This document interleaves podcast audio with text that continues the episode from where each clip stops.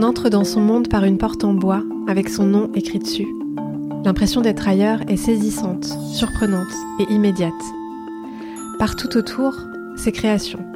Et elle, devant moi, le corps penché sur le micro. Margot Derry est là. Quelle immense joie. Elle évoque son verbe, sa peinture à l'huile, la lumière, la terre, l'euphorie. Depuis son atelier, on va de jusqu'au Maroc. Et puis on trouve le silence à Paris. Elle interroge son odorat, parle de réparation, de fête et d'une ode à l'amitié. C'est une voix tout en subtilité qui vous attend. Sur la pointe des pieds, venez, entrez.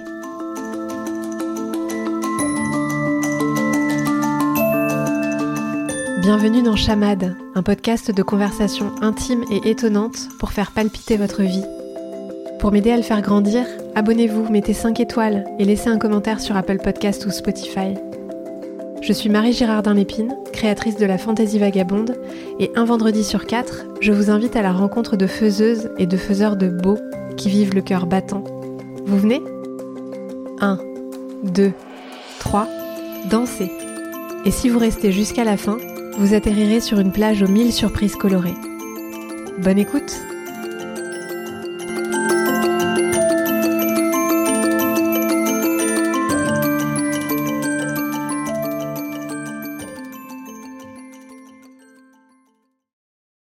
Bonjour Margot Derry. Bonjour.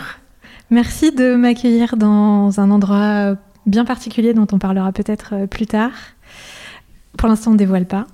Je suis super, super heureuse de t'accueillir dans Chamad et je me sens très chanceuse et, et privilégiée. Donc merci pour, merci pour ça. Pour te présenter un premier petit jeu, je voudrais que tu te présentes à nous en verbe. Waouh Ok. Euh, combien il faut de verbes Le nombre que tu veux. Euh, je crois que euh, je crois que je vais en choisir un seul. Bah ouais, ça commence difficilement. non, je crois que c'est essayer, tout simplement. Oh. Qui me qui me vient à l'esprit sans que j'aille chercher trop loin. J'aime bien ce verbe parce qu'en fait c'est un emploi assez régulier qu'on fait au quotidien. Euh, de, ce verbe et, c'est quelque chose qui me tient à cœur euh, de me donner toujours l'opportunité euh, d'essayer plusieurs choses pour trouver finalement bah, la bonne recette. Donc ouais, c'est un verbe, c'est un verbe.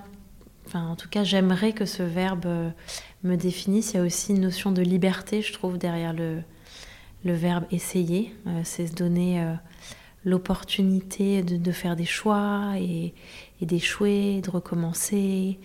Et, j'aimerais porter en moi, en tout cas, cette forme de, liberté. Hmm. Alors, qui es-tu, Margot Derry? Qui suis-je? Euh, je crois que en ce moment, euh, parce que la vie est faite d'étonnements, mais en ce moment, euh, je me définis principalement comme euh, une peintre. Mmh. c'est en tout cas, c'est en tout cas ce qui m'anime du matin au soir, c'est ce, ce désir d'essayer de peindre. Donc je fais de la peinture, une peinture assez intime, qui est beaucoup Enfin, par son intimité, c'est aussi beaucoup une, euh, peinture de réparation euh, personnelle, euh, assez portée par l'autofiction. Et, mm, et, ouais, j'essaye d'être ce personnage de manière le plus sincère et le plus authentique et honnête possible. Mmh. Et en fait, toute ma vie se construit aujourd'hui autour de, autour de ce désir de peindre et de, et de trouver euh, le bon équilibre pour le faire et comment euh, bah, trouver un enfin trouver une enfin en fait raccrocher euh, plein de petites choses autour de la peinture qui crée un, un, paysage assez complet en fait de, de ce que je recherche. Donc ça veut pas dire que, que je peins 12 heures par jour mais ça veut dire que toute ma vie et toute et tout ce qui me nourrit, en fait, euh, se situe euh, autour du domaine de la peinture. Ok. Voilà, mais après, c'est en ce moment. je sais pas, je sais pas encore, je sais pas jusqu'à quand cette, cette bataille-là sera la mienne. Mm-hmm. Ben, on acte que tu parles de février, depuis février 2022. Mm, voilà. Parlons depuis février 2022. ouais. J'ai une première question rituelle pour toi, Margot. Qu'est-ce que le beau pour toi? Euh, Alors, qu'est-ce que le beau? Je pense que le beau, c'est une... En tout cas, pour moi, vraiment, euh, j'ai besoin qu'il y ait une forme de générosité euh, dans le beau. Donc, le beau, c'est quelque chose qui déborde un peu. Qui crée une émotion qui crée une émotion qui se ressent dans une sorte d'ouverture d'ouverture du cœur quoi il faut qu'il y ait enfin pour moi il n'y a, y a pas de il a pas de choses belles sans un cœur qui s'ouvre donc voilà ça prend plein de formes différentes et, c'est toujours bah, c'est toujours surprenant en fait, parce que justement mm. par, euh, par les formes assez variées que ça peut prendre, ça peut être totalement euh, inattendu. Donc euh, ça peut être une mini discussion avec quelqu'un auquel on s'attendait pas, qui peut ouvrir une porte, ça peut être quelque chose vraiment de purement visuel, ça peut être une sensation en croquant quelque chose. Enfin, mm. voilà, il y a plein d'endroits il y a plein d'endroits en fait où il y a cette potentielle générosité qui, ouais, qui ouvre le cœur, quoi, et qui, qui fait et, qui amène un petit peu de, je sais pas, ça pétille un peu quand c'est beau. Hmm. Ça déborde et ça pétille. Ouais, ça déborde et ça pétille. J'aime bien. C'est quoi ton premier souvenir de peinture?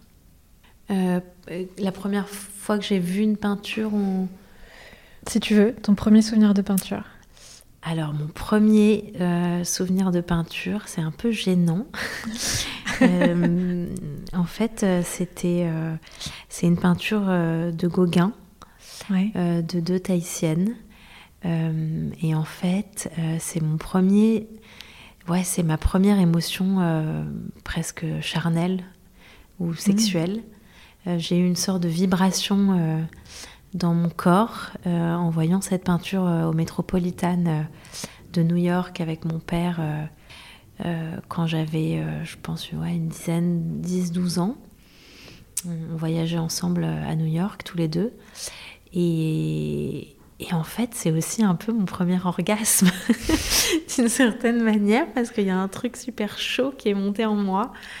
Et, c'est cette peinture. Et en même temps, c'est la première fois que j'ai été vraiment émerveillée euh, visuellement, euh, voilà, devant, devant une peinture. Et, et en même temps, c'est mon premier moment de désir. Et bon, c'est mmh. à l'âge aussi où, où, on est un peu sur le fil sur, sur notre désir. Mais, euh, mais voilà, ça, en, en tout cas, c'est un mélange de première émotion face à la peinture et compréhension aussi de la puissance en fait mm. euh, que peut générer la vision d'une image euh, qui justement pour nous est une image qui est belle. Donc ça a été très très fort euh, pour moi, surtout que je me rappelle, j'ai montré à mon père cette peinture et ça, ça l'a, enfin, il, a continué sa visite et c'était pas, c'était pas pour lui quelque chose d'aussi beau que pour moi. Mm.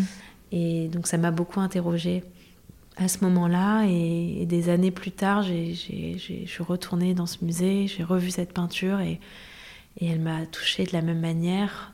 Ah ouais Ouais. Et, et voilà. Et après, j'ai commencé mon intérêt pour la peinture bah, justement avec ce peintre. Donc c'est un démarrage d'histoire d'amour, quoi. Ok, waouh, c'est mm. super beau. Ouais, mm. donc tu es passé de l'admiration euh, extatique à, un petit chemin tranquillement qui devient le tien, en fait, où tu t'appropries la peinture. Euh.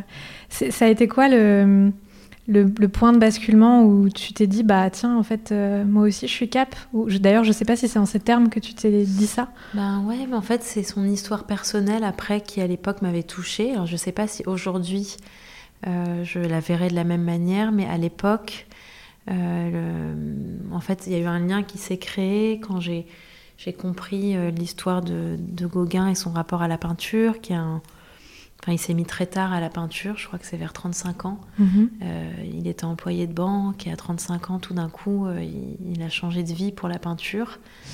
Et je crois que cette audace qu'il a eue, qui bon, aujourd'hui peut être réinterprétée euh, un peu plus difficilement, parce qu'après les choix qu'il a fait de, Mm.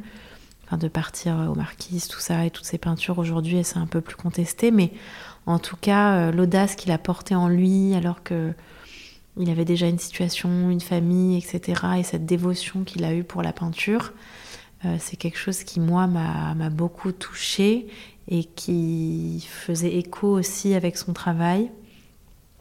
Et, enfin, voilà, et qui m'a parlé. Donc, c'est un des premiers peintres euh, ouais, qui m'a enfin, qui m'a particulièrement euh, intéressée. En tout cas, Mhm. un, un des peintres du XXe qui m'a particulièrement intéressée. Mhm. Voilà, aujourd'hui, je suis un peu plus loin de, son travail, mais, mais il y a quelques années, ça m'a, ça m'a vraiment beaucoup, euh, enfin, ouais, beaucoup parlé, tant euh, la démarche, mais aussi l'utilisation, bien sûr, euh, bah, des couleurs, des aplats de couleurs. euh. J'avais vu aussi euh, une rétrospective de lui à, Bâle, à Beyeler, qui était extraordinaire. Enfin voilà, il y, a- eu plein de moments euh, où j'ai retrouvé Gauguin dans, dans mon parcours de peintre et, et ça m'a chaque fois beaucoup nourri et, et aussi rassuré euh, dans l'approche euh, et le rapport qu'il avait à la peinture. Hmm. Ça veut dire que tu t'es consciemment inspiré, euh, ou en tout cas appuyé sur lui quand tu as démarré toi ta propre exploration de, de ce médium? Je pense qu'en tout cas, de voir que hum, il s'était mis assez tardivement à la peinture avec un parcours pas classique Hmm. Euh, de peintre, ça a été une inspiration. Ouais.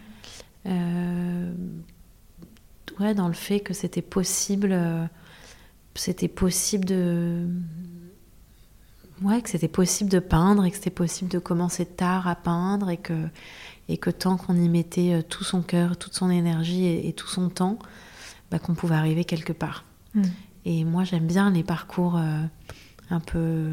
Alors, ouais, souvent les gens disent d'eux-mêmes que c'est des parcours chaotiques ou, ou étranges. Moi, je trouve que c'est plutôt des parcours euh, riches et que et qu'il faut vraiment les prendre comme des exemples en fait de bah, d'audace et de gens qui essayent quoi justement. C'est pour ça que Mm. ce, ce terme, ce verbe, il me il me touche beaucoup.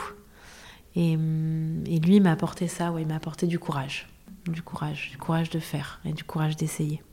Je crois que chaotique, on le dira plus dans quelques temps. Parce Ouais, qu'il y a vraiment un truc de génération. Ouais, euh, ouais. Aujourd'hui, le, le chaotique fait quasiment partie de, notre, Mm. de nos parcours à nous. Et, et ouais, ce regard, euh, enfin, je me dis ça là euh, spontanément, mais Mm. j'ai l'impression que ça va évoluer. J'espère aussi que ça va évoluer. Mm.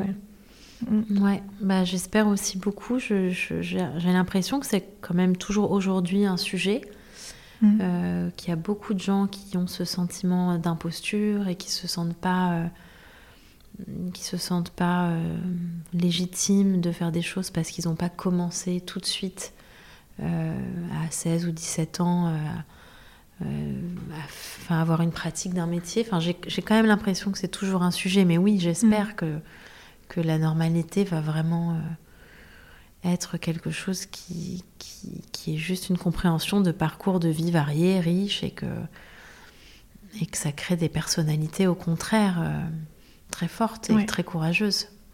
Ouais, enrichi de ce qui s'est passé avant. Ouais, et- ouais. Alors là, on est. Tiens, est-ce que tu peux nous dire où on est maintenant? On est, euh, on est dans ma grotte. Ouais. On est dans ma grotte troglodyte.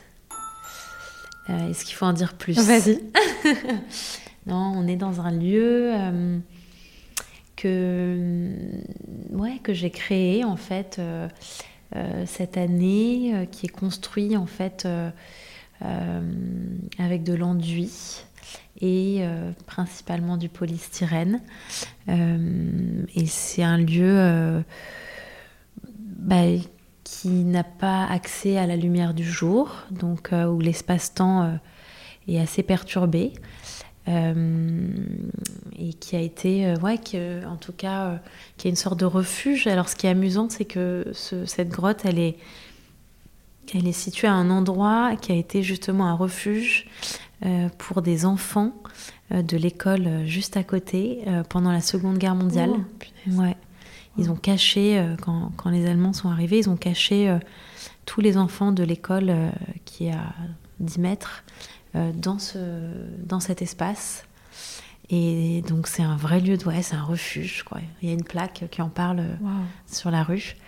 Et hum, donc voilà, c'est un, un, refuge approprié qui, euh, qui, qui est un lieu de travail un peu apaisé, donc hors du temps, euh, inspiré par les grottes troglodytes euh, d'un village qui, me, enfin, qui me tient à cœur, qui est le village où mon père a construit une maison dans le, dans le sud du Maroc. et c'est un petit clin d'œil aussi à, ben, à, ce, à cet endroit dans lequel j'aimerais être plus souvent et, hmm. en fait euh, auquel je, ne suis pas. Mais, mais voilà, c'est un peu tout ça, cette grotte.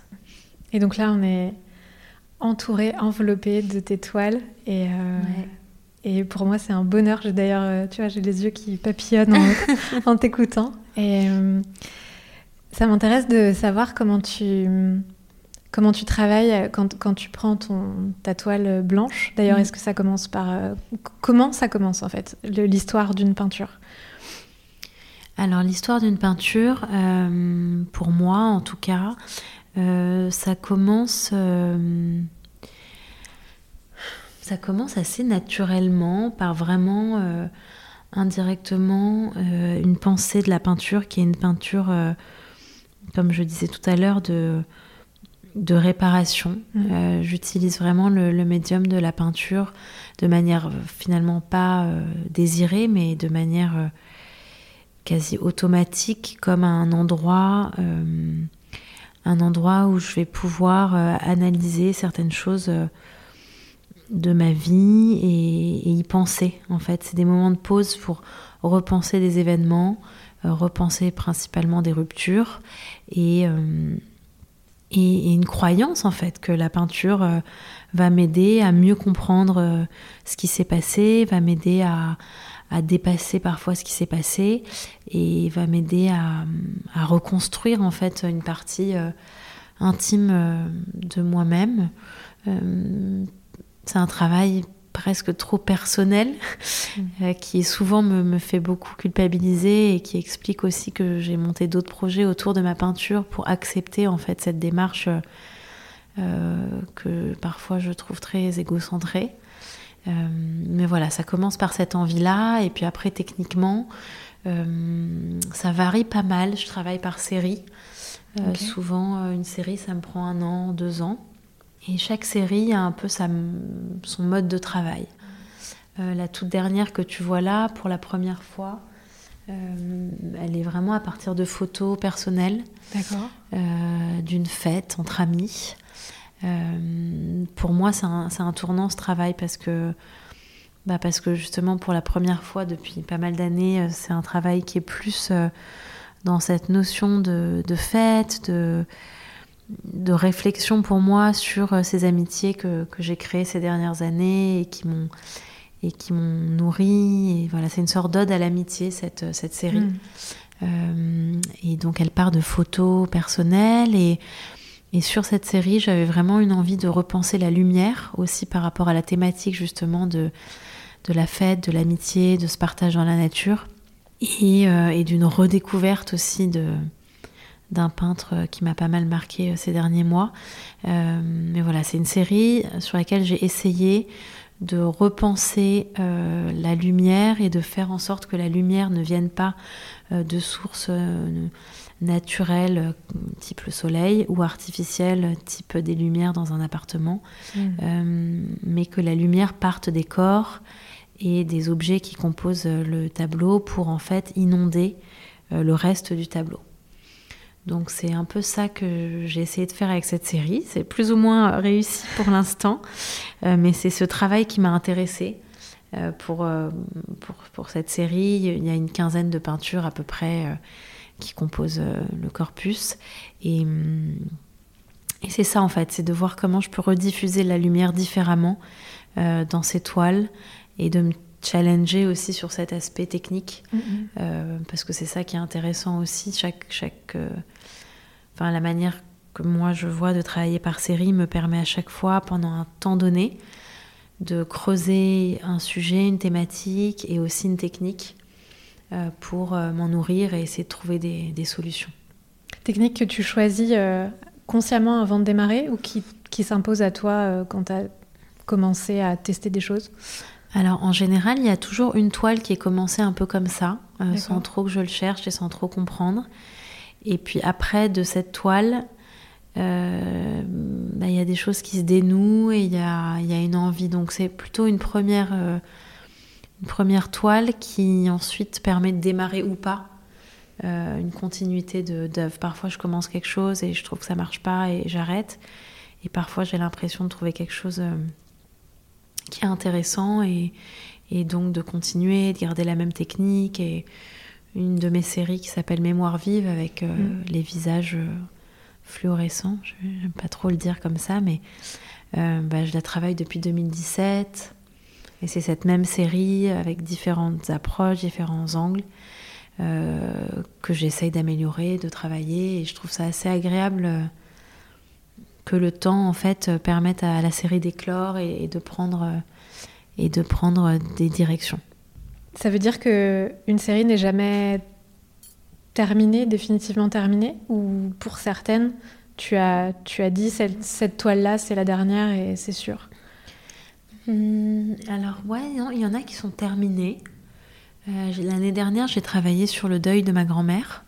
Oui. Euh, et j'ai fait une petite série euh, de peintures où j'ai créé une sorte de motif hippocampe de ma grand-mère. Ça coïncidait aussi avec une période où je m'intéressais beaucoup à la mémoire. Et donc j'avais envie de lui créer ce personnage de mémoire. Et l'hippocampe, euh, c'est un animal des mers, mais c'est aussi une partie dans le cerveau qui est un lieu de stockage de la mémoire. Et, en fait, j'ai fait mon deuil avec cette série.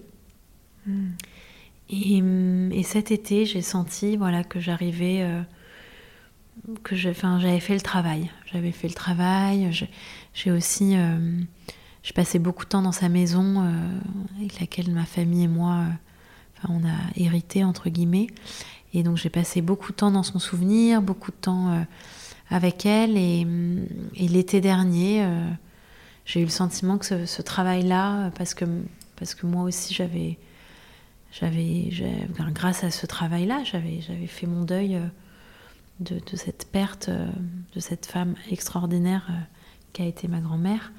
Mais voilà, je, je sais que je ferai plus de, je ferai plus de toiles, euh, je pense. On va voir, mais Mm. je- voilà, pour moi, ce- cette série, elle est, elle est terminée. Et d'autres, euh, d'autres ont des durées de vie un peu plus longues. Ok. Et en lien avec ta grand-mère, euh, les, la découverte de la céramique et ton travail autour de la céramique, il y a un lien avec ta grand-mère Ouais, aussi. bien hein. sûr, ouais, ouais. Euh, ma grand-mère était sculpteur. Euh, elle avait une pratique de. Alors elle, elle disait la terre. Elle détestait qu'on dise céramique ou poterie. Si on voulait l'insulter, on parlait de poterie Euh, parce qu'elle était, elle avait, elle était assez fière. Mais ma découverte de la terre, ça a été avec ma grand-mère enfant. Euh, et en fait, elle a, elle a été les mains dans la terre jusqu'à bah, l'année où, où elle est décédée. Et, et c'est elle, elle me l'a exprimé assez clairement, euh, cette envie qu'elle avait de passer le flambeau. Mm. Euh, elle me l'a même écrit. Euh, et donc les dernières années, ça a commencé quand j'étais, à- j'ai fait mes études à Londres, à Saint-Martin's. Et à Saint-Martin, j'ai eu accès justement à l'atelier de sculpture. Et, et on était à distance, et là, elle était encore en forme. Et on échangeait beaucoup sur, sur la terre, justement, et sur ce que j'avais envie de faire. Et elle était super contente de, de me passer la main. Et j'ai fait tout le confinement euh, bah, à sa maison de campagne. Et hum, ouais, elle, elle m'a. Enfin, moi, j'ai le sentiment qu'elle m'a qu'elle m'a passé la main et surtout qu'elle était contente euh, de se dire qu'elle passait la main parce qu'elle n'a pas eu du tout un travail public. Euh, c'est un travail et moi j'ai énormément de respect euh, pour ça. Je trouve que c'est très intéressant. Euh, c'est un travail aussi qu'elle faisait elle comme une réparation et qu'elle a Mhm. fait toute sa vie sans quasiment cherché à être connue ou voilà, c'est un travail qu'elle a fait de manière très sérieuse. Elle a produit énormément de, pièces, mais elle n'a pas fait de carrière. Et donc j'avais l'impression, j'ai l'impression toujours aujourd'hui que que c'est important pour elle, pour moi, euh, qui est une sorte ou une manière en fait de continuer son héritage. Mm. Et c'est pour ça que la céramique, euh, ça me tient euh, à cœur et que bah, quand on termine le podcast, je pars dans sa maison ouvrir un four et que j'en relance un ce soir et que et qu'aujourd'hui ça a pris une grande place dans mon quotidien. Oui. Et en revanche, c'est géographiquement très délimité. Là, par exemple, il n'y a pas de céramique ici. Ouais. Là, tu as quelques céramiques euh, qui sont... Oui, qui sont terminées. Qui sont terminées. Ouais. Il y a quelques céramiques qui sont terminées, que je mets ici plus pour pas que ça s'entasse euh, euh, dans la maison de ma grand-mère. Mm. C'est une série d'attrape-larmes que j'ai commencé après un voyage que j'ai fait en Iran en 2018 où j'ai découvert dans un musée... dans un musée, la notion en fait d'attrape-larmes. Euh, et sinon, ouais, sinon, je travaille la céramique dans sa maison, euh, qui est à une heure et quart de cette grotte. et, euh, et c'est important pour moi de le travailler là-bas. Enfin, mm. j'ai hésité même ici dans ma grotte à installer un endroit pour les faire et juste les emmener là-bas pour les cuire. Mm-hmm. parce que pour des raisons logistiques, c'est bien évidemment mieux. Et en fait, euh, ça me tient vraiment à cœur. Euh, enfin voilà, pour moi, c'est une manière de dialoguer avec elle. Et je pense que si j'ai réussi à, à, faire un deuil aussi, euh, entre guillemets, rapide mm. et apaisé, ma grand-mère étant décédée il y a un peu plus d'un an et demi, c'est aussi parce que j'ai aussi cet échange enfin, j'ai cultivé cet échange avec elle et, et ce partage qu'on a décidé ensemble qui était le nôtre. Oui. Et ça veut dire que dans sa transmission, elle, elle t'a, est-ce qu'elle t'a laissé libre d'explorer complètement ce que toi tu voulais faire avec la terre, ou est-ce qu'elle t'a aussi transmis des techniques ou une esthétique particulière, ou tu vois? Elle m'a transmis euh, les techniques, ouais. Alors une esthétique, je pense pas. Elle était, ouais, elle était très, euh, enfin moi, j'ai, elle était très surréaliste. Elle était très, euh, elle avait beaucoup d'esprit, beaucoup d'humour. j'ai l'impression d'avoir moins ça qu'elle. Euh, mais oui, elle m'a transmis euh, les techniques. Bah, déjà, euh, quand j'ai recommencé à Saint-Martin la sculpture, c'est venu tout de suite. Hmm. et en fait, toutes les années que j'ai passées avec elle, les mercredis dans son atelier, j'ai senti qu'en fait, bah, le geste était toujours là. Et ça, c'était fascinant comme, comme, comme réalisation. les, les, deux, trois premières céramiques que j'ai fait, moi-même, j'étais étonnée de réussir à, à ce niveau-là de technicité, alors que ça faisait des années que j'en avais pas fait. Mm. Euh, donc je pense qu'elle m'a transmis quelque chose dans la main ouais, qui est resté de toutes ces années avec elle euh, à, sculpter, à aller chez son fondeur, euh, tout ça. et sur les derniers mois avant qu'elle décède, ouais, elle m'a, on a utilisé ensemble son four, elle m'a remontré certaines choses. On a refait des tests des mots ensemble, mais en même temps assez naturellement parce que parce que c'est ce qu'elle avait toujours fait, quoi, d'une certaine mm. manière. Donc c'est plus sur l'utilisation de son four euh, que ça s'est joué, parce que ça c'est quelque chose que qu'elle faisait elle. Euh, voilà, c'est plus euh, sur l'utilisation de son four qu'elle m'a donné les dernières clés mm. et sur certaines critiques ou manières de faire. Mais globalement, elle m'avait déjà tout, tout partagé. Quoi. C'est ça qui est, qui est magique dans les choses qu'on fait enfant, c'est que ça reste vraiment dans le corps euh, de manière assez forte. Mm, mm. Elle, est, elle est où ta fantaisie à toi? Ah, Je sais pas. je crois qu'elle est si, en vrai, je sais où est-ce qu'elle est. Euh, elle est dans la, le goût pour la fête. Mm. Euh, elle n'est elle est pas dans l'esprit. mais bah, j'ai un peu une vie parallèle de de, de fêtes et de, et de m'habiller pour ces fêtes que je fais. Euh, euh, enfin, c'est ouais, c'est une, une, fantaisie euh, dans la danse, dans le.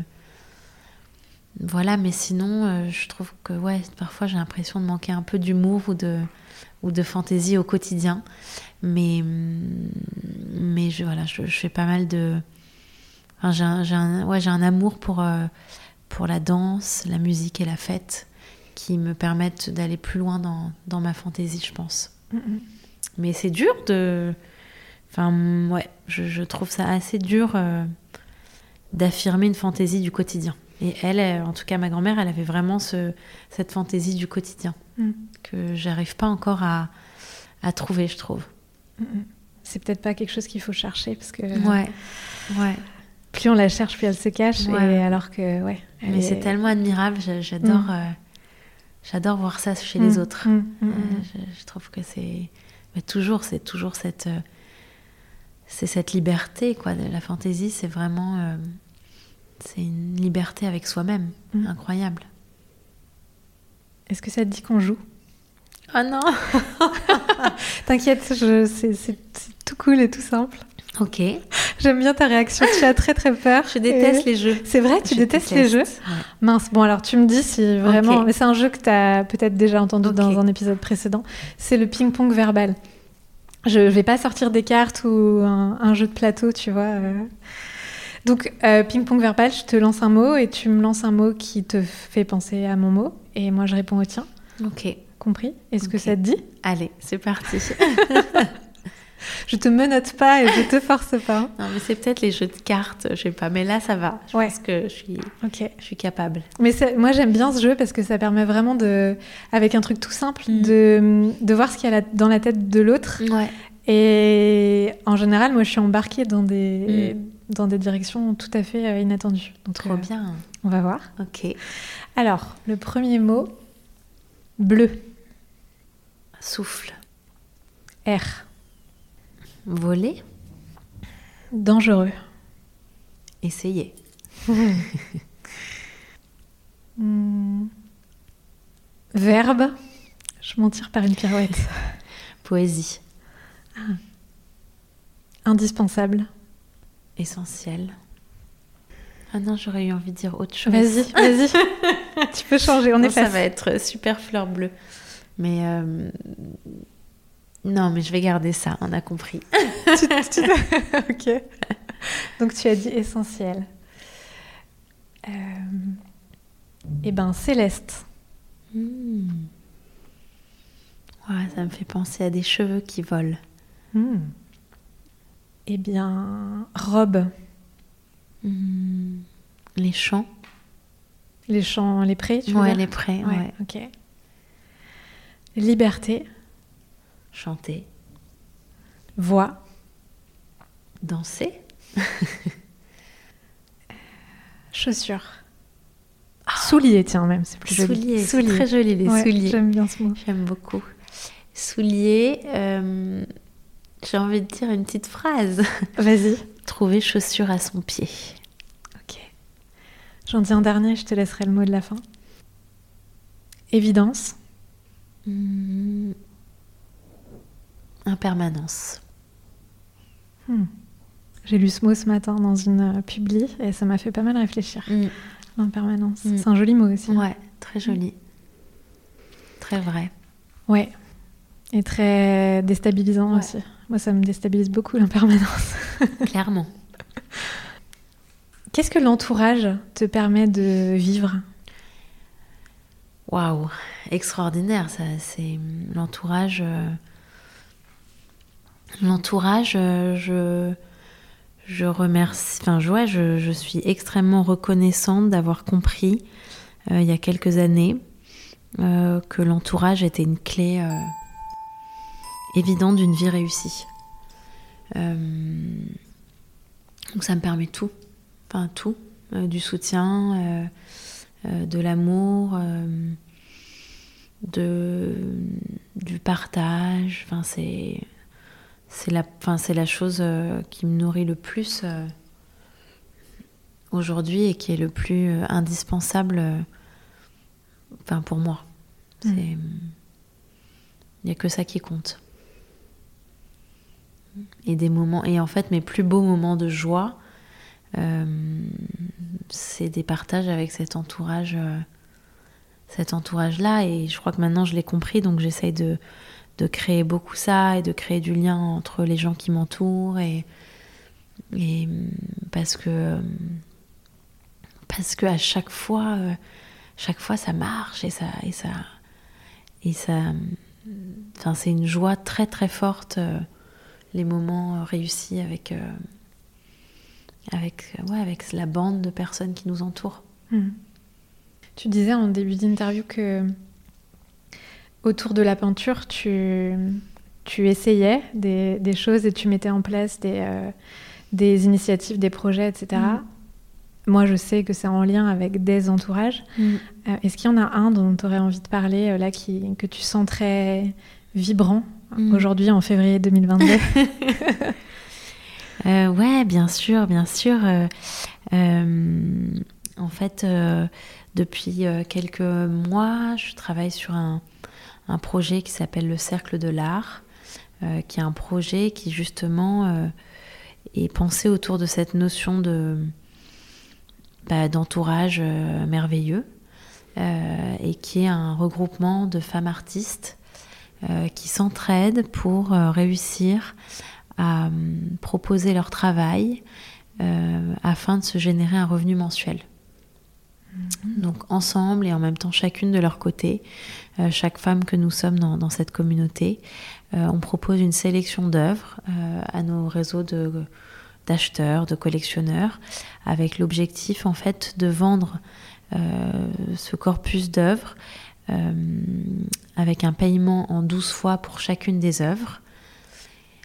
La vente cumulée de ces œuvres payées en 12 fois permettant euh, de se générer en fait soi-même euh, un revenu mensuel. Et, donc ça, c'est un projet euh, qui m'a été inspiré pour plein de raisons pendant le confinement et qui aujourd'hui bah, commence à, à, exister parce qu'on a une, une, sorte de première saison un peu de test que j'ai appelé la saison zéro, mhm. euh, avec 20 artistes femmes partout euh, en France. Et là, euh, il y a 50 artistes femmes qui participent à la saison 1. Donc on a en fait six mois ensemble pour préparer une sélection d'œuvres et la présenter à notre public. et tout ça étant en avril 2022. Donc on, est presque on est presque au but. Mm, mm, mm. Je pense que quand le podcast va sortir, ce sera soit imminent, soit juste fait. ah, bah, euh, chouette, cool. Bien. Ouais. Ok. Qu'est-ce que ça te permet de, toi, de, de, de faire Est-ce que tu sens que tu te dépasses dans, dans, ce cadre-là, entouré? Tu fais des choses que tu, seul, auxquelles tu n'aurais même jamais pensé ou dont tu te sentirais pas capable? Est-ce que tu es capable de, de sentir ça? Hum, Ouais, ouais, enfin totalement, je pense. Et c'est pour ça que ça me tenait à cœur de, de créer ce projet de communauté, parce que je suis intimement et totalement convaincue euh, que l'énergie que peuvent nous donner des gens qui, qui croient en nous, qui, qui, ouais, qui ont envie de nous soutenir, euh, est une énergie euh, extraordinaire. Et, moi, je l'observe chaque jour. Tout ce qui m'arrive dans ma vie euh, de bon, c'est quasiment tout le temps grâce à mes amis. Hmm. Et donc, ouais, je suis assez convaincue, convaincue de ça. Et je pense que la période du confinement a aussi montré bah, les, difficultés qui étaient pour un grand nombre de personnes l'isolement. Et, et, donc là, j'ai envie de porter un peu ce, message à ma petite échelle, mais de l'importance du, lien social que, que, moi je ressens euh, de manière évidente. La peinture, c'est un métier euh, solitaire et c'est extraordinaire pour ça. Je pense que c'est une chance inouïe euh, de, de, pouvoir travailler seul. mais ça ne veut pas du tout dire que, que les peintres ou que les artistes ont la nécessité dans tous les domaines de leur vie d'être seuls. Mm. Il y a une nécessité quand on travaille euh, formellement, mais je ne pense pas qu'il y ait une nécessité euh, d'une manière plus générale. Mm-hmm. Et c'est pour ça que le cercle de l'art, euh, bah, ça permet ça. Chacun travaille de manière individuelle, autonome, en liberté totale. Mais quand on le souhaite, on sait que bah, qu'on a aussi ces autres femmes artistes qui, en même temps que nous, travaillent sur un portfolio d'œuvres qu'elles vont présenter en même temps. Et, et c'est ouais, c'est trop chouette. Quand est-ce que tu te sens la plus vivante, toi? Je crois que c'est. J'ai pas eu beaucoup de moments comme ça récemment. J'en ai eu un il y a quelques semaines. Euh, j'ai eu une journée où j'ai travaillé euh, le, grand, le grand format euh, qui se trouve derrière moi, où j'ai travaillé dans une sorte d'euphorie complètement extraordinaire. Ça a duré 4-5 heures. J'étais portée par une sorte de certitude de ce que je faisais, une sorte d'évidence que c'était la bonne direction. Et hum, j'avais pas beaucoup mangé, bizarrement. J'avais pris pas mal de café, donc j'étais super. Euh, voilà, il y avait un truc d'adrénaline aussi euh, mmh. physique euh, mmh. qui était, qui stimulait encore plus ce sentiment. Mais hum, en tout cas, à ce moment-là, cette journée-là, je me suis dit que c'était vraiment pour ça que je faisais de la peinture. C'est pour ces quelques moments de bah ouais, ce cadeau de se sentir vivante, quoi, mmh. et ce, ce cadeau de, de, sentir qu'il y a un truc qui, se passe, qui, est, qui nous déborde totalement. Quoi. La, beauté de, la beauté de ce moment-là, euh, elle, voilà, elle m'a semblé euh, extraordinaire. Et dans ton corps, tu te souviens comment ça se manifestait? Est-ce que tu sautillais? Est-ce que tu ouais ouais ouais C'est ça que j'aime beaucoup avec la peinture euh, par rapport à la céramique, c'est que la peinture c'est un travail qui est pas du tout statique. Mmh. En tout cas, quand on apprend la peinture, euh, un maître d'atelier, il vous dit toujours que on peint pas assis, quoi. On peint debout, on avance, on recule. Euh, et c'est pour ça que c'était important dans la grotte d'avoir aussi euh, bah, de l'espace sur lequel je pouvais. Enfin, voilà, un tableau, ça se regarde de loin, ça se travaille de loin. Et, là, à ce moment-là où j'ai eu cette journée extrêmement vivante, ouais, je, ouais, je dansais, quoi. J'étais en train de je jubilais, quoi. Je... c'était, vraiment fort. Mais euh, c'était il y a déjà 15 jours, 3 semaines. Ça veut dire que le reste du temps, c'est, c'est quoi ton état, euh, l'état euh, habituel, s'il y en a un? Alors, je sais pas. en ce moment, moi, c'est plutôt un état laborieux, mmh. où, voilà, où j'essaye des choses, où cette série avec dont je parlais, de repenser la lumière différemment, euh, qui est assez figurative. Techniquement, elle est assez compliquée. Donc, euh, je passe beaucoup de temps à refaire, à retravailler, à réfléchir. Quand j'ai des gens qui viennent dans la grotte et qui me font des retours, ça me réinterroge et donc je mm. retravaille. Donc, en ce moment, c'est assez laborieux. Donc, ce moment de fulgurance-là, euh, il y a deux, trois semaines, j'ai un peu du mal à le retrouver. Je pense que c'est aussi les démarrages de toile euh, qu'il y a un moment dans le travail, quand c'est, posé, euh, mais que c'est pas encore réalisé. Euh, il ouais, enfin, c'est ce que je me disais quand ce moment est arrivé il y a, deux, trois semaines. Je me disais, waouh, il faut en fait, quand, quand j'ai une journée de travail, il faut que j'ai un moment où je relance quelque chose, parce que c'est là où l'énergie est la plus, est la plus forte. Mais bon, pour l'instant, j'ai, j'ai pas encore réussi à, à le faire comme ça. Mais il y a, je pense, aussi un moment spécifique dans la création euh, qui, euh, qui apporte une énergie vraiment particulière. Et ce moment, il est, c'est toujours le même? Ou ça dépend des toiles? Ouais, je, enfin, je pense qu'en fait, il y en a deux. Il y a vraiment le moment où c'est à peu près posé et, et, où on sait à peu près où on va aller et on n'est pas dans les finitions, etc. et c'est fluide. Euh, et puis il y a le moment de la toute fin des dernières touches, où enfin on touche au but et, et on sait que c'est les dernières touches et on l'a fait quoi. Même, voilà. Et puis après peut-être que... Enfin moi souvent au bout de quelques semaines j'aime plus le tableau, mais il y y a quelques heures, une fois que c'est terminé, où il y a un grand moment de bonheur. Ouais. Et tu danses tu chantes Ouais, je, je suis là genre waouh, c'est fou, c'est fou. puis, après, je, puis après, ça passe. Hein. Au bout de 3-6 mois, je peux plus voir la peinture et il faut vraiment que, qu'elle soit vendue ou qu'elle disparaisse de ma vue. Euh, mais, mais ouais, il y a quelques heures après euh, une peinture, quand elle est finie, mm. heureusement, hein, on est content. Enfin, en tout cas, moi, j'ai quelques heures où je suis contente. Ok. Il y a deux questions qui me viennent. Je vais essayer de ne pas oublier la, seconde. la première, comment tu sais, comment tu décides ou comment tu sais que ta peinture est terminée? Que le dernier coup, c'est le dernier. Enfin, que mm. le dernier coup de pinceau, c'est le dernier coup de mm. pinceau? Ouais, ça, c'est une question qu'on nous pose souvent, euh, sur laquelle c'est super dur c'est de répondre. C'est une sorte de. C'est une sorte d'évidence euh, que ça fonctionne enfin. enfin. Moi, quand je peins, euh, mm. j'ai l'impression que peindre, c'est résoudre des problèmes. de se dire, ok, là, cette toile euh, là, le regard il circule mal, là, il y a un problème de proportion, euh, là, euh, la morphologie elle n'est pas bonne, là, la composition elle tient pas, là, la matière elle va pas. Et en fait, voilà, il y a un moment où on regarde tout ça et où on se dit, ok, là, tous les éléments principaux qui font qu'un tableau est posé sont remplis et ok, bah, là, ça nous va. Donc, euh, je pense que c'est quand, c'est quand globalement, euh, tous, tous les éléments techniques d'un tableau, euh, on a l'impression que, enfin, qu'on a résolu les problèmes de, de, ces éléments.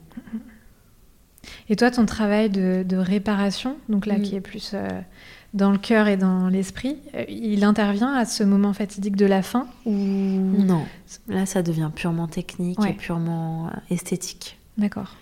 c'est vraiment non, c'est vraiment plus. La fin, c'est vraiment plus une recherche euh, esthétique. Est-ce qu'il y a un équilibre qui a été trouvé dans la toile qui fait que esthétiquement, euh, c'est pas le sujet, la question c'est pas est-ce que ça, ça ressemble à ce que je voulais faire parce qu'en général non. Oui. Mais est-ce que ce qui existe esthétiquement on considère que ça tient la route. Mm. Le jugement, il est, plus, je pense, euh, là-dessus. Euh, la réparation, c'est dans l'initiation de, des choses, c'est pas dans la finition, je pense. Ok. Est-ce que ça t'arrive de revenir sur des toiles euh, là qui, qui, vivent avec toi un petit moment et que tu avais décidé de stopper parce que c'était le dernier coup de pinceau mm. et en fait quelques mois après tu y reviens, tu, tu regardes d'un nouvel œil et tu te dis tiens finalement c'est pas si terminé que ça. Est-ce que ça arrive? Alors moi, pas énormément parce que bah, souvent elles quittent l'atelier, les toiles. Euh, quand elles quittent pas l'atelier, euh, je les accroche chez moi et elles sont accrochées au mur, donc elles mm. sont terminées. Euh,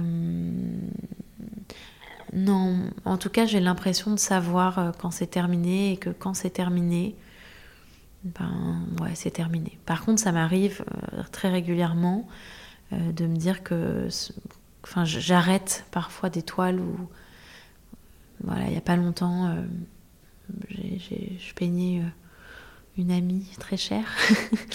et, en fait, enfin, je ne l'ai pas encore dit, mais sa toile, je l'ai abandonnée parce que j'y arrive pas et que. Et que. Ouais. Et je me dis, ça sert à rien, il faut que je recommence totalement. Donc mmh. parfois, voilà, parfois, ça arrive assez régulièrement d'abandonner pour refaire autrement. Mais une fois que c'est terminé, en général, euh, ouais, c'est assez rare d'y revenir. Et puis parce qu'aussi avec le temps, on passe à autre chose.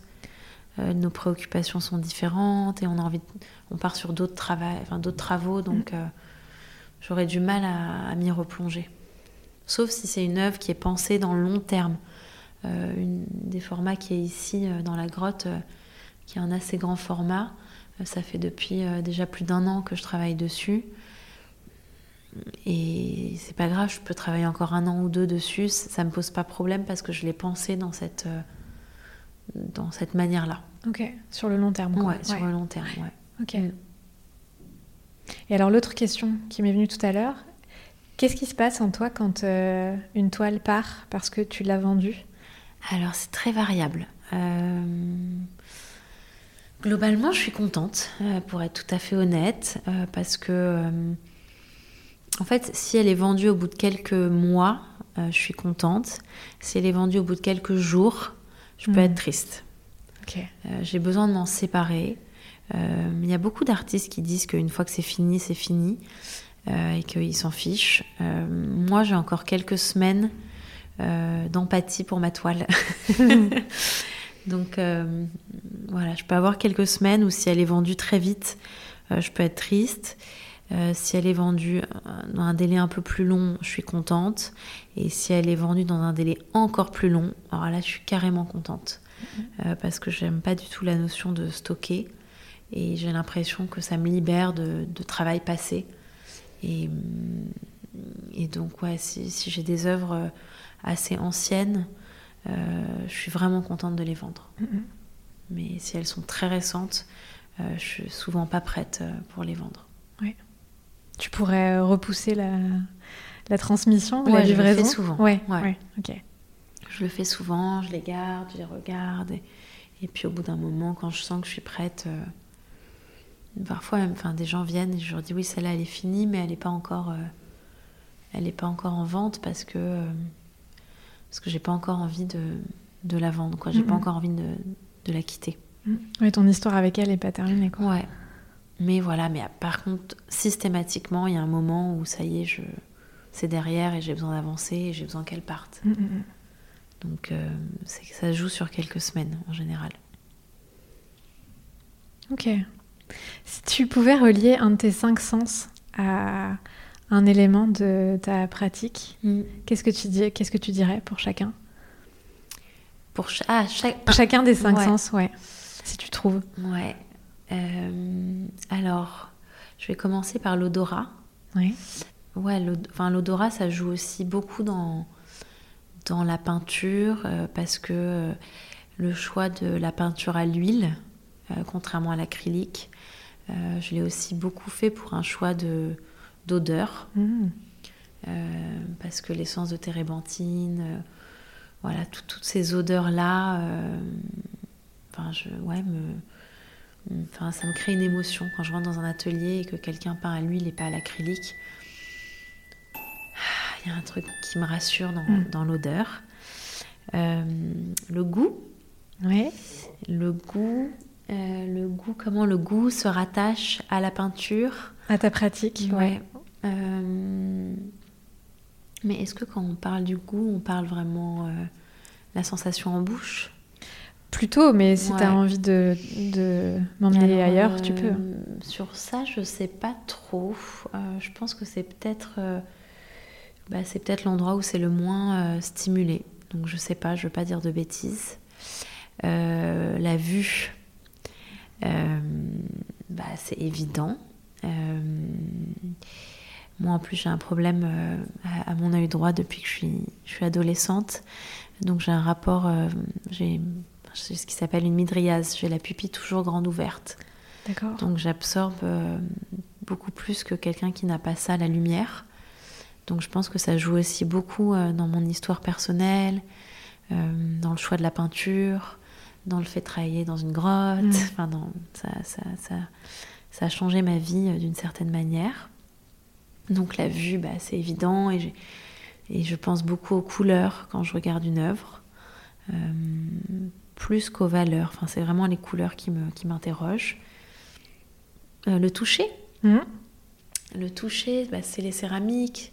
C'est quelque chose que j'ai vraiment découvert, je pense, avec euh, la céramique et le côté euh, euh, très ouais, enfin, c'est assez particulier pour ça, la terre, c'est ce, côté très charnel en fait de la matière, qu'on a un tout petit peu avec le, le toucher de, du pinceau dans l'huile. bon, mais c'est pas au même niveau que, que, que ce qui se passe avec la terre. Donc, donc ouais, c'est plutôt sur cet aspect-là je le verrai. Et qu'est-ce qui me manque? Il te manque Louis. Louis. Louis, je sais pas, c'est un truc euh, général. Euh, ouais, c'est dans le travail, quoi. C'est dans le, le calme, c'est dans l'apaisement. Euh, je pense c'est là-dessus que ça se que ça se trouve. D'ailleurs, je t'ai pas demandé, mais tu travailles dans le silence, tu peins dans le silence? Alors, quand je suis à Paris, euh, pas mal. C'est tellement un cadeau le silence mm. euh, dans la grande ville. Euh, pas mal. quand je suis à l'étranger, quand je suis au Maroc, plutôt ou ailleurs, plutôt avec de la musique. Mais moi, j'ai pas de problème à travailler dans le silence. C'est Mhm. aussi euh, une, une des choses qui m'attire en fait euh, vers la peinture, c'est le silence. Donc, euh, donc euh, je suis assez, enfin ouais, je suis assez contente de trouver des moments de récupération dans, dans ce calme et Mhm. dans ce silence là. Et je pense que c'est un des plus gros cadeaux de, pour moi de la peinture, c'est que c'est que ça se fait euh, sans bruit, alors qu'il y a d'autres pratiques, euh, même artistiques, euh, qui se font dans le bruit. Et le, le silence de la peinture, même, enfin, ouais, c'est beaucoup plus silencieux même que la, que la terre, je trouve. Euh, ça me semble être un cadeau d'une autre, autre dimension. Qu'est-ce que tu voudrais Je sais même pas si tu réfléchis à cette question, mais j'y réfléchis moi depuis pas longtemps. Qu'est-ce que tu voudrais laisser comme, euh, comme euh, trace ou comme empreinte dans la vie d'une personne que tu as croisée ou avec laquelle tu as été en relation, Mm. que ça dure euh, 10 ans ou 5 Mm. minutes? Ah, moi, je pense toujours à ça. C'est vrai? Qu'est-ce Ah, que je génial, voudrais qu'il reste m'intéresse. de moi quand je vais mourir? Eh ben, parfait. Euh, en tout cas, enfin, en tout cas, euh, tout ce qui est de la création, mes peintures, tout ça, je, pense que vraiment, euh, c'est vraiment quelque chose que je fais pour moi et j'ai du mal d'ailleurs avec cette idée-là. Euh, donc, dans tout ce qui est lié à mon travail, euh, je voudrais surtout qu'il reste rien. Enfin, ça m'im- ça m'importe pas. Mais hum,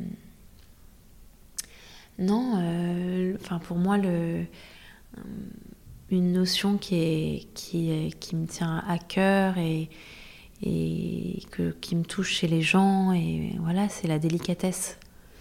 Et, et si parfois euh, certaines personnes voient en moi euh, juste euh, une once ou une toute petite forme de délicatesse, bah, c'est que j'ai réussi quelque chose, quoi. Mm. Et, et enfin, en tout cas, enfin, chez, les, chez les gens que je rencontre ou que je côtoie, c'est toujours ça que j'essaye de sonder. C'est est-ce qu'il y a cette délicatesse-là euh, ou pas? Et hum, donc voilà, si, si certaines personnes euh, enfin, voilà, pensent... euh, Enfin, je sais pas. En tout cas, c'est quelque chose qui me, auquel, auquel je pense énormément, c'est essayer d'avoir euh, et de partager une forme de, de délicatesse. Mm.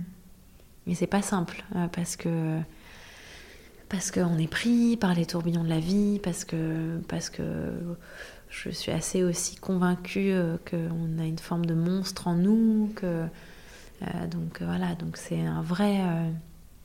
J'ai souvent l'impression d'être un monstre, donc euh, donc je, me dis que si j'arrive à avoir un tout petit peu rien, voilà, de transmettre un tout petit peu de délicatesse, ça sera déjà une très très grande réussite. Mm. Mais je sais pas trop euh, pour l'instant si, si j'arrive à, à transmettre ça. Mm. C'est un très beau mot en plus. On parlait de beaux mots tout à l'heure. Mm. C'est un très joli mot qui sonne bien. Ouais. On arrive à la fin, Margot. Euh, en deux parties, le rituel de fin. La première partie, c'est une question. Quel bénéfice majeur tu vois à euh, avoir choisi cette vie et à la vivre aujourd'hui? Je sais pas si je pourrais répondre directement à cette question. Euh, dernièrement, j'ai pas mal euh, interrogé. Je crois qu'il y a une sorte de. Enfin, je sais pas. Je, je me suis pas mal rapportée à mon signe astrologique. Ah. ce que je faisais pas du tout auparavant. Et hum, Tu es quoi? je suis Sagittaire. Sagittaire. Ouais. voilà, donc je pense que le, le Sagittaire, euh, apparemment, euh, ce qu'il recherche avant tout, c'est une forme de liberté. Euh, voilà, je ne sais pas si ça répond à la question, mais en tout cas, le, le, bénéfice que je retire de, de cette vie-là, c'est cette possibilité euh, très difficile. Très, enfin, en ce moment, pour moi, c'est très douloureux, donc je ne veux pas donner l'impression que c'est facile, mais c'est ce sentiment d'être maître de mes choix et de, et de, ouais, et de faire comme tout bon Sagittaire qui se respecte ce que je veux. voilà, c'est, c'est- je pense que c'est ce bénéfice-là. Mais, mais je n'imaginais pas, enfin, en tout cas pour moi en ce moment, c'est une bataille. Hmm. Ouais, faire ce qu'on veut ne veut pas dire euh, ouais. paillettes et confettis à tous les coins de rue. Quoi. Hmm, hmm. Exactement. Et, je, et j'aimerais que ça soit. J'aimerais euh, avoir suffisamment de courage, d'audace et de croyance pour qu'en ce moment, ça soit un peu moins difficile pour moi intérieurement de m'offrir cette, euh, cette liberté. Là, en ce moment, c'est un peu égratigné. Mais, mais ce n'est probablement qu'une, qu'une passade. Je te le souhaite. Je te propose maintenant de nous raconter un grand moment. Et euh, j'invite les auditrices et les auditeurs à fermer les yeux si, si vous en avez envie. À toi, Margot. Alors, le grand, le grand moment que j'ai envie de vous partager, il se passe euh, sur une plage euh, en terre berbère, donc dans le sud du Maroc. si vous arrivez en avion, vous avez atterri à Agadir et puis vous avez, vous avez fait une bonne heure de route euh, les plus vaillants euh, seront passés par les dunes euh, et pour arriver sur cette plage et les autres ont pris la route goudronnée.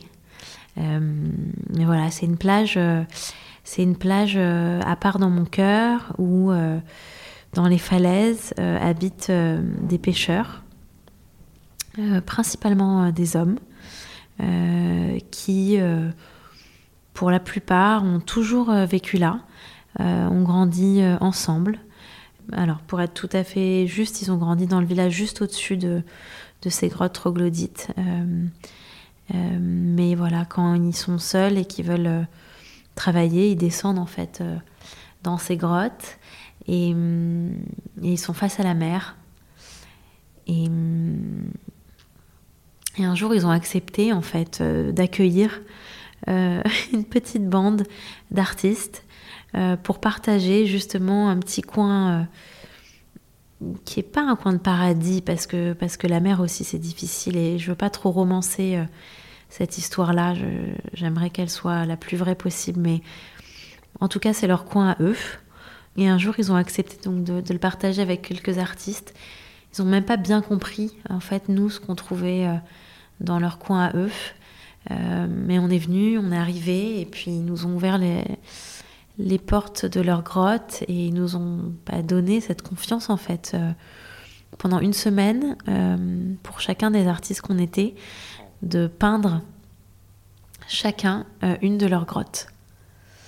Et c'est un travail qui, heureusement, on a pris au sérieux, un peu par hasard finalement, parce que c'était formalisé dans le sens d'un groupe qui se déplaçait, et peut-être parce que justement on avait pris cet avion pour arriver de si loin, et qu'on avait besoin que l'expérience euh, euh, soit concrète et soit euh, utile, un peu comme on est nous avec nos termes d'occidentaux. Mais, mais voilà, donc c'est cette image-là que, que j'aimerais partager avec vous, c'est ces pêcheurs qui ont ouvert leurs portes à ces artistes français pour que chacun euh, s'approprie euh, et peigne pendant une semaine une grotte dans laquelle, en fait, eux bah, vont passer des mois, voire des années.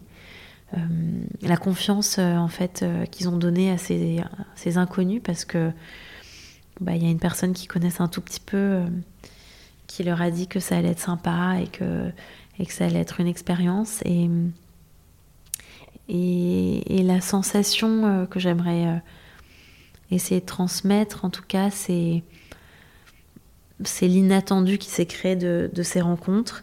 Euh, ils ont complètement dépassé ce qu'ils imaginaient possible, puisque au démarrage, ils avaient l'impression qu'on allait venir peindre des dauphins, euh, des palmiers, euh, des plages, et ils n'avaient pas vraiment conscience que les gens qui arrivaient sur leur plage, c'était des artistes qu'on appelle contemporains français, qui eux avaient tout à fait d'autres projets pour leur grotte.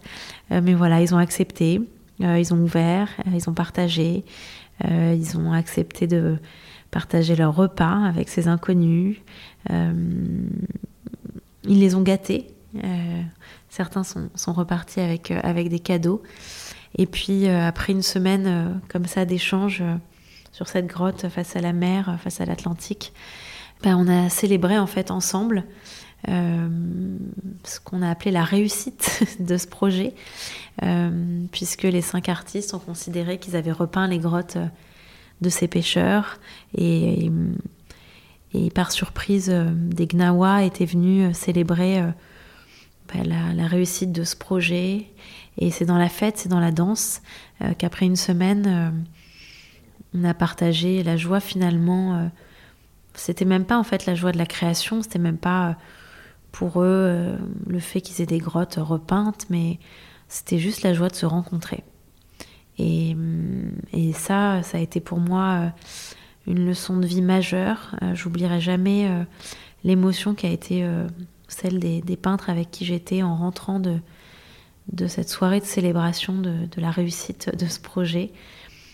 Euh, voilà, ça fait partie des, moments d'épiphanie d'une vie euh, où on comprend euh, justement bah, pas mal de choses dont on a parlé aujourd'hui, l'importance du beau, le fait d'essayer des projets qui nous paraissent complètement étrange, euh, parce que ça a été le cas pour moi au début quand, j'ai voulu euh, lancer ce projet euh, qui s'appelle donc Massa Stories, qui est une semaine de résidence dans les grottes des pêcheurs du village de Massa, dans le sud du Maroc, qui est aussi dans, dans cette compréhension de l'importance de l'entourage, ouais, la, joie du partage, de, la fête, enfin voilà. Et en fait, tout s'est mélangé, euh, tout s'est tout s'est créé euh, dans, ce moment de, de, célébration et de fête. Et, finalement, euh, il y a une sorte d'évidence de, de pourquoi c'était important d'essayer les choses, que ce qui comptait, c'était pas forcément de les faire dans, dans une certaine norme qui est rassurante, mais aussi de, bah, de faire ses propres projets, de, voilà, de prendre des risques, de les porter et surtout de les partager. Donc euh, voilà, c'est cette histoire-là que j'avais envie de vous raconter. Euh, cette histoire, elle a été arrêtée pendant un an et demi, euh, enfin deux ans maintenant, avec, avec le Covid. mais je vais peut-être terminer là-dessus. Mais normalement, cette année, bah, il y aura aussi cinq artistes qui poseront leurs pieds sur cette plage et, cinq pêcheurs qui ouvriront leurs portes pour que ces artistes-là puissent un tout petit peu euh, se rapprocher de la mer euh, pour quelques jours et euh, découvrir et, et, partager cette culture berbère qui est très à part, il me semble, dans, dans, cette, dans cette société. Donc je suis, je suis ravie et j'ai hâte de pouvoir repartager ce moment de, de célébration, de fête, de partage et, et d'inattendu. Merci beaucoup Margot. Merci à toi Marie. À bientôt. À bientôt.